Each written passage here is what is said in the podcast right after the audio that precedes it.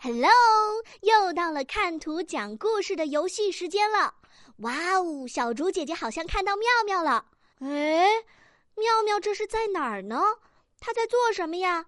她的表情看起来是什么样的呢？接下来她又要去干嘛呢？今天小竹姐姐要继续给大家加一点难度哦。